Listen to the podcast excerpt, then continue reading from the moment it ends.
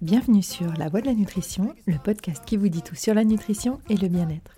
Je suis Julia, diététicienne nutritionniste, et je suis là pour vous partager mes connaissances et vous parler des sujets qui vous intéressent.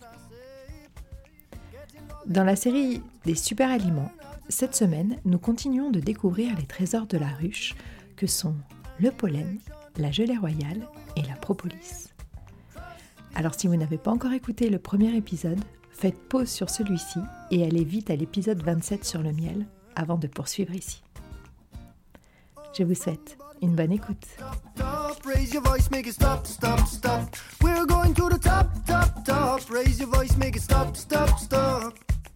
Et oui, Maya et ses copines, entre deux épisodes, ne se contentent pas de butiner et de fabriquer du miel. Ces grandes besogneuses ont encore quelques secrets dans leurs ailes. Et tout d'abord, le pollen. Alors, pas celui qui nous fait éternuer, tousser et ressembler à un lapin avec la myxomatose.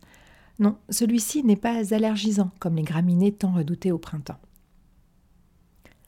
Lorsque l'abeille butine le nectar, elle se frotte au pollen présent sur les étamines des plantes, qui vient s'agglutiner sur ses pattes et sur son dos.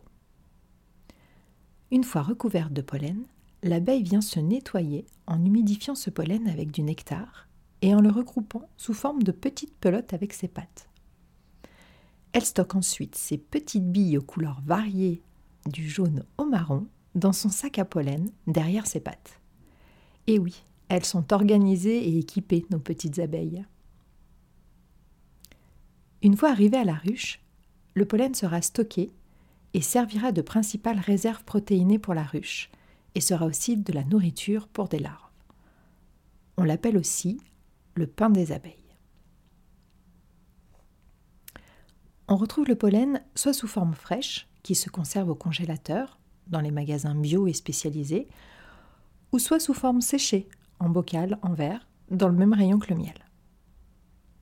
Il y a aussi des saisons, et il se peut que quelques mois par an, vous ayez du mal à vous fournir, surtout pour le frais. Comme le miel, la composition du pollen varie en fonction de là ou des plantes butinées et de ses propriétés.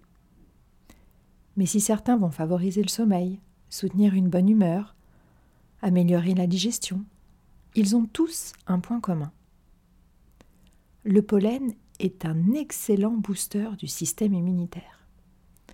Une cure de 2 à 4 semaines au changement de saison est une très bonne habitude à prendre.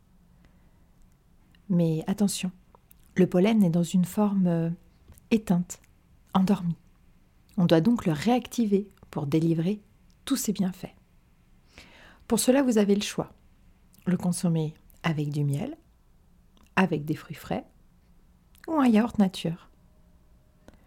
Prenez soin aussi de le consommer cru et de bien le mastiquer, car la salive va également le réveiller. Du coup, en toute logique, les pollens vendus en gélules sont clairement, si ce n'est totalement inefficaces, tout du moins beaucoup moins que sous ces autres formes. Alors, si vous n'aimez pas le goût, tant pis, il y a bien d'autres super aliments qui pourront vous aller. Certaines études montrent qu'une cure de quelques semaines avant la saison des allergies peut également aider à se désensibiliser. La bonne dose pour les adultes est d'une grosse cuillère à soupe bien bombée par jour. Pour les enfants, à partir de 3 ans, une cuillère à café rase. À partir de 6, une cuillère à café bombée. Puis à partir de 12, une cuillère à soupe rase. À vous de décider quand ils passeront à l'âge adulte, entre 16 et 30 ans, non? Le prix du pollen peut varier de 20 à plus de 60 euros le kilo. Les plus chers seront ceux issus d'une même fleur ou plante, et bien sûr en fonction de la rareté de celle-ci, comme par exemple pour le pollen de cyste. Il y a ensuite la gelée royale. Comme son nom l'indique, son prix aussi est royal, dû à sa rareté. Une ruche peut en produire jusqu'à 300 grammes par an, ce qui suffit à peine à nourrir la reine mère et ses petits. La gelée est produite par les abeilles ouvrières. Propriétés encore plus concentrées que le miel ou le pollen, elles leur sont cependant similaires. Beaucoup de produits vendus comme cure de gelée royale en contiennent finalement très peu, le plus souvent moins de 10%. Le prix moyen pour une gelée royale fraîche et pure, lui, avoisine quand même les 300 euros le kilo. Donc si vous trouvez une super affaire à prix cassé, pensez à bien vérifier les ingrédients et au pourcentage de teneur en gelée royale. Le dernier produit magique dont je vous parlerai est la propolis. Son nom est plus confidentiel et connu des vrais experts de l'apiculture dont vous faites désormais partie. La propolis est fabriquée à partir de résine de jeunes bourgeons, mélangées aux enzymes salivaires des ouvrières et à de la cire. Elles obtiennent ainsi un antibiotique naturel, un excellent antiviral, antimicrobien et antifongique. Dans la ruche, les abeilles s'en servent pour construire la porte d'entrée de la ruche et créer ainsi comme un sas de désinfection et de protection contre les attaques microbiologiques extérieures. Nous, petits humains profiteurs, nous allons pouvoir l'utiliser soit par voie interne, soit par voie externe, pour traiter des mycoses, des, gingivites, des aftes, de lactées, mais aussi des infections ORL comme la sinusite, la bronchite ou encore des ulcères ou des gastrites. On le retrouve le plus souvent en extrait alcoolisé titré entre 5 et 50% donc attention à la posologie en fonction de l'usage.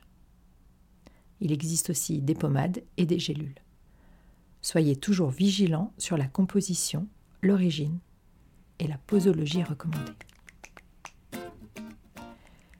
S'achève ainsi notre voyage au cœur des trésors de la ruche. Et j'espère que les abeilles vous fascinent autant que moi à ce moment précis. Et que la prochaine fois qu'une de ces belles butineuses s'approchera de vous, vous laisserez votre tongue à votre pied et la laisserez vaquer à ses occupations.